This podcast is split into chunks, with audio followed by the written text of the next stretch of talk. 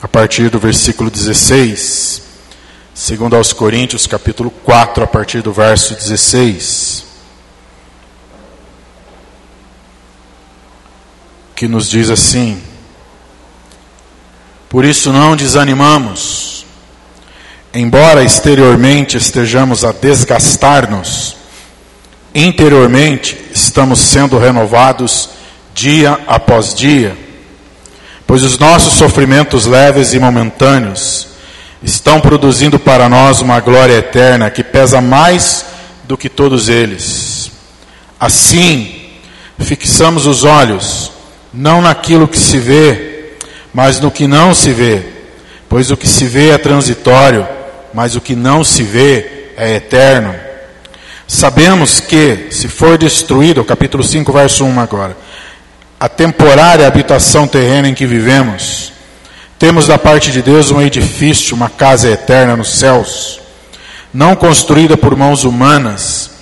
Enquanto isso, gememos, desejando ser revestidos da nossa habitação celestial, porque estamos vestidos, não seremos encontrados nus, pois enquanto estamos nessa casa, gememos e nos angustiamos porque não queremos ser despidos, mas revestidos da nossa habitação celestial, para que aquilo que é mortal seja absorvido pela vida. Foi Deus que nos preparou para esse propósito, dando-nos o Espírito como garantia do que está por vir. Amém. Senhor, nos ajuda, Pai, através da tua palavra agora, que teu Espírito nos ensine nos ajude a compreender aquilo que o Senhor quer dizer. Fale ao nosso coração, Pai. Em nome de Jesus. Amém. Amém. Eu queria pensar nessa expressão do versículo 5 que Paulo usa, absorvidos pela vida. E se você puder deixar sua Bíblia aberta, depois nós vamos ver alguns versículos ainda no capítulo 4. É, Paulo está aqui falando sobre algo que muitas vezes não é tão agradável a gente falar ou pensar, mas todas as vezes que nós pensamos o sofrimento, pensamos na dor, nós então entendemos algumas realidades da vida. E uma das grandes realidades da vida está no capítulo 4, verso 7. Paulo diz: Temos esse tesouro em vasos de barro. Ele usa essas metáforas, e o vaso de barro denota a grande fragilidade que é a vida. A vida é frágil, a vida se quebra, a vida se vai, e essa realidade que é trazida no texto nos leva a ter uma visão clara do quão frágil nós somos, de como nós somos sujeitos a depararmos-nos com tragédias na vida, com sofrimento, com dor, com a própria morte, com aquilo que nós evitamos o tempo todo, temos pavor às vezes de pensar sobre isso, mas que é real, que acontece, que nos choca, nos assusta, nos pega de surpresa. A dor ela vem nos mostrar quão frágil nós somos. Mas ao mesmo tempo, o texto remete a algo que vai muito além disso. O texto aponta para a esperança. O texto aponta para algo que está para além desta realidade. É como se ele tivesse nos desafiando a ter a clareza, a razão, o raciocínio certo de que a vida é frágil. São os pés no chão, mas o coração na eternidade são a, é a cabeça dentro daquilo que é real, mas que o coração esteja além disso. Por isso que ele traz algumas expressões. O verso 16, que ele diz assim: Por isso, quando ele traz o por isso, ele está complementando tudo aquilo que vem anteriormente. Ele diz: Por isso não desanimamos embora exteriormente estejamos a desgastar-nos. E essa é uma realidade. Exteriormente nós nos desgastamos. Nós nos desgastamos com muitas coisas. Por exemplo, com a própria ação do tempo da nossa vida. Com as ações do tempo nós nos desgastamos.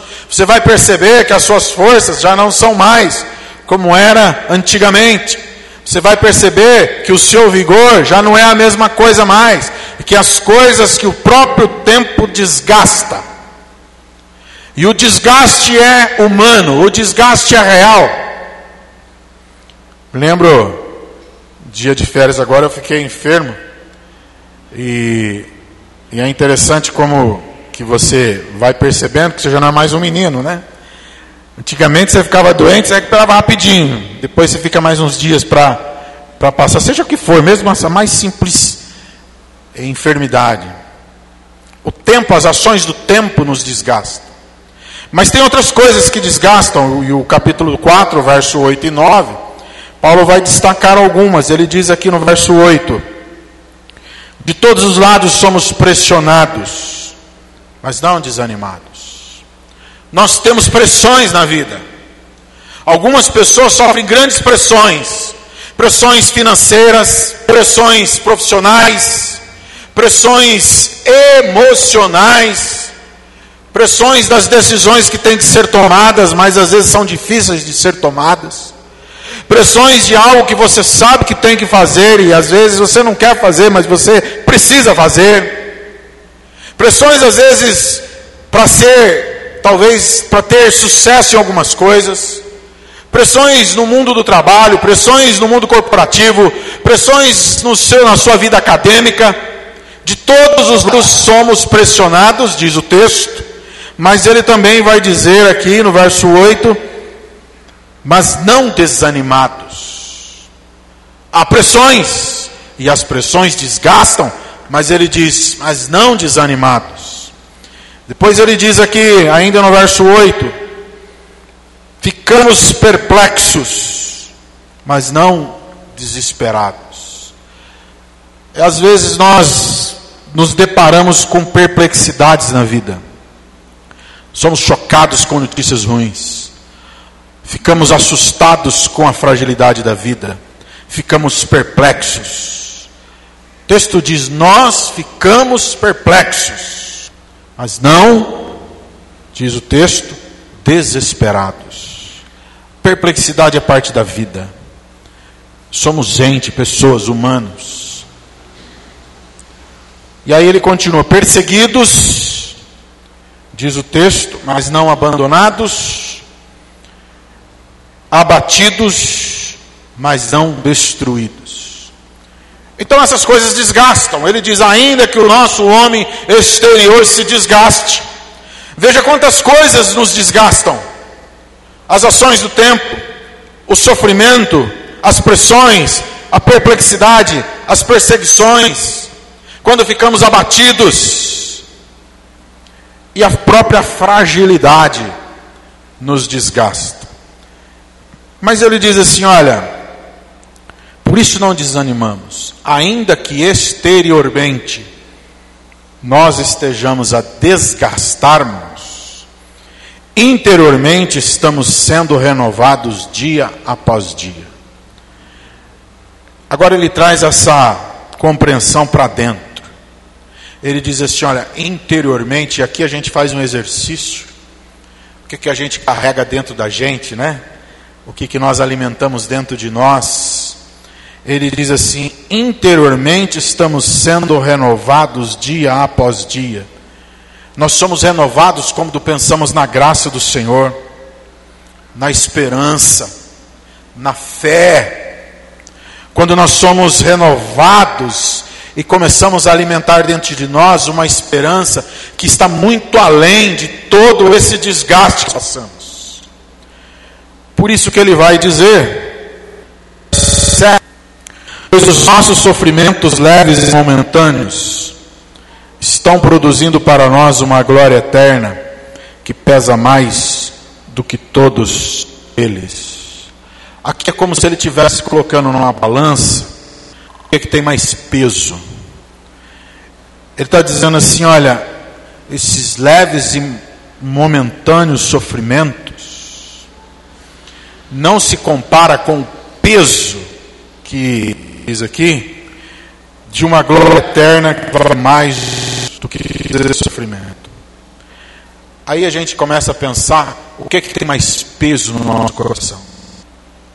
As coisas transitórias que vivemos, a nossa fragilidade humana, tem mais peso? Qual é o valor da eternidade na isso? Qual o valor está no nosso coração? Peso que vale mais, que tem mais significado para nós. Paulo diz em 1 Coríntios capítulo 15, verso 19: Se nós esperarmos em Cristo apenas nessa vida, nós somos os mais infelizes de todos os homens. Ele está fazendo aqui um exercício para pensarmos o que significa a eternidade para nós, embora seja um mistério, embora para nós é algo incompreensível, embora para nós seja algo ainda que distante. O que isso significa para nós? Se isso tem um peso maior para a nossa vida do que tudo aquilo que vivemos aqui. Nós conversamos sobre tudo. Nós às vezes pensamos nos projetos nossos, trabalho, expectativas profissionais, expectativas é, pessoais. Mas talvez poucas vezes pensamos sobre a, a eternidade, sobre aquilo que está preparado para nós. O que é que tem mais peso para nós? E aí ele está dizendo, o verso 18: assim fixamos os olhos naquilo que se vê, não naquilo que se vê, mas no que não se vê, pois o que se vê é transitório, mas o que não se vê é eterno. Não naquilo que se vê, no que é transitório. Quantas vezes nós ficamos com os olhos fixos em coisas efêmeras?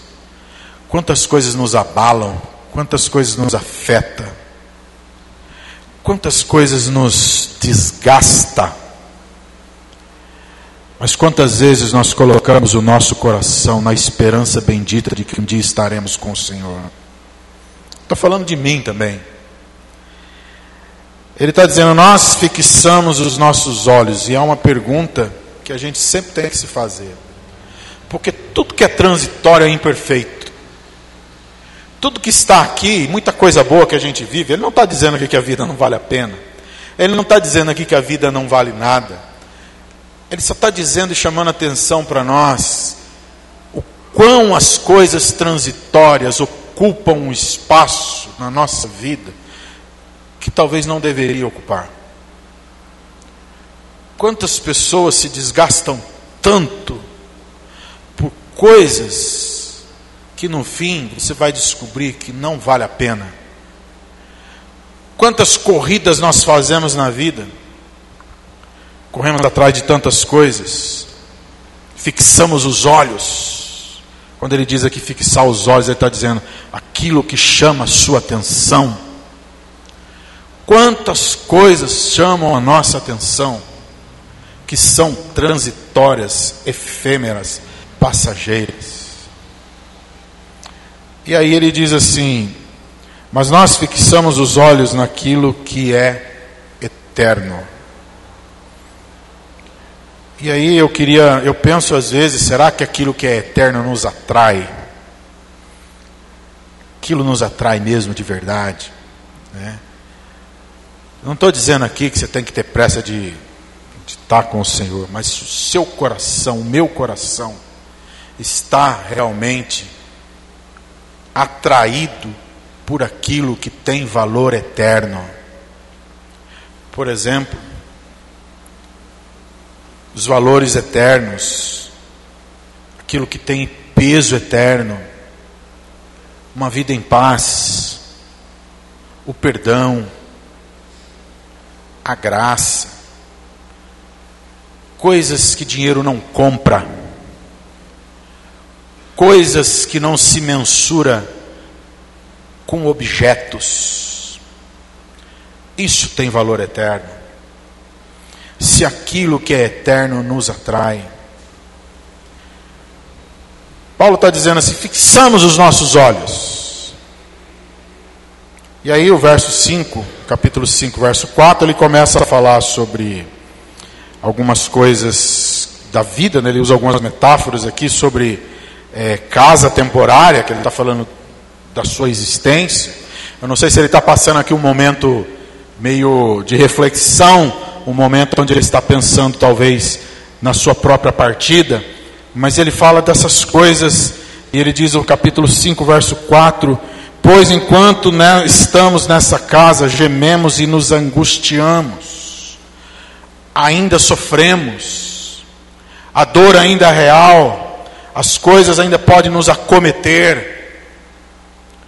Mas ele vai dizer no verso 5, que, aliás, no verso 4 ainda, né? Ele termina dizendo: Mas aquilo que é mortal seja absorvido pela vida. E é essa expressão que me chama muita atenção, de ser absorvido pela vida. De que um dia nós não nós estaremos com o Senhor, mas essa expressão absorvidos pela vida. O que é que nos absorve? Tem tantas preocupações que nos absorvem. Tem tantas coisas que absorvem as nossas atenções tem tantas coisas que nós, às vezes, somos atraídos. Ele está falando assim: um dia nós seremos absorvidos pela vida. E ele está colocando algo a fazer-nos nos pensar. Quando tragédias acontecem, esse ano completou um ano, né? Daquele acontecimento de Brumadinho essa semana agora, completou um ano. Há tantas enchentes no nosso país, pessoas morri, mor, morreram, outras desaparecidas.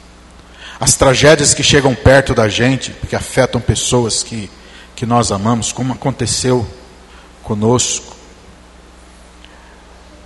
Aí a gente começa a olhar para textos como eu, pelo menos comecei a olhar para textos como esse, e fico pensando onde nós fixamos os nossos olhos. Nosso coração, queridos, deveria sempre ter um peso maior para aquilo que é eterno. Não que nós não vamos sentir, não que nós não vamos ficar perplexos, não que não vai nos afetar, afeta sim mas a questão é onde está a nossa esperança? Onde está o nosso coração? Onde os nossos olhos estão fixos? Paulo nos faz pensar sobre isso.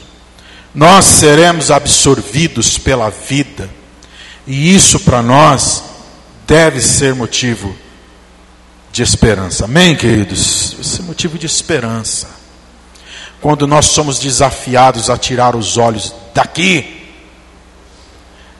Isso não é viver alienado. Não é aquele negócio assim, ah, aqui é só sofrimento. Não, não é isso não. É encarar uma realidade. Nós nos desgastamos. O nosso homem exterior se desgasta. Mas o nosso interior se renova. Porque a nossa esperança não está aqui. Está para além disso.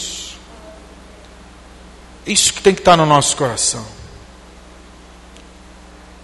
E aí, o capítulo 5, verso 5, ele diz assim: Foi Deus que nos preparou para esse propósito, dando-nos o Espírito como garantia do que está por vir. O que, que nos garante isso? O que, que nos garante que nós estaremos com o Senhor? É o Espírito, queridos. Não somos nós. Ninguém pode dizer assim: olha, eu, eu me garanto. Ninguém pode dizer assim: eu sou o suficiente para estar com o Senhor. É o Senhor que faz isso na nossa vida. É Ele que nos garante. É Ele que nos dá vida. É Ele que nos salva. É Ele que nos cela. É Ele que nos transforma. É Ele que faz. Não somos nós, mas é Ele. Eu queria concluir dizendo: tem os pés no chão mas o coração na eternidade. Encare a realidade, mas que o seu coração esteja além dessa realidade, em nome de Jesus. Viva a vida, Celebre enquanto você puder. Num livro de Dostoiévski, um romance que ele escreve, tem uma parte no final do livro, aliás, na metade do livro, de um médico que consulta uma pessoa que está morrendo. E aí, a pessoa do lado, aquela pessoa, a pessoa que está ruim, pergunta para o médico: Doutor, eu vou viver? Sim, você vai viver. Aí a pessoa chamou o médico do lado e disse assim: Como é que você fala para ele que ele vai viver? Ele está morrendo.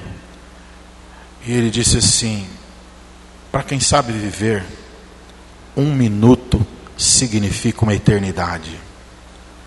Viva o melhor que você pode viver em nome de Jesus, mas que o seu coração esteja na eternidade, que o meu coração por mais imperfeito que seja, que a minha esperança esteja para além desta vida, em nome de Jesus. É aquela história, já contei algumas vezes para os irmãos, né? Um casal de missionários que chegou um momento da vida que eles tiveram que parar. E eles estavam muito longe. E eles retornaram, já bem de idade. Passaram a vida servindo o Senhor no campo. E quando eles voltam de navio, chegam no porto e eles veem ali um movimento diferente. E aí o marido fala para a esposa assim: Olha bem, vieram nos recepcionar. Que legal. Quando eles desceram do navio, já não tinha mais ninguém. Na verdade, eles foram recepcionar um, um político famoso que estava descendo do navio. E aí eles chegaram e foram para casa. Foram para a igreja e ninguém mais reconhecia-os. Passou toda uma geração. E aí eles começaram a ficar inquietos. Aí eles foram para casa. A mulher estava refletindo. E o marido disse para ela assim: Eu vou sair. Eu estou muito triste. Porque a gente chega em casa e ninguém se lembra da gente. Eu não vou ficar aqui. Eu vou sair. Eu nunca pensei que um dia chegaria em casa e não fosse lembrado.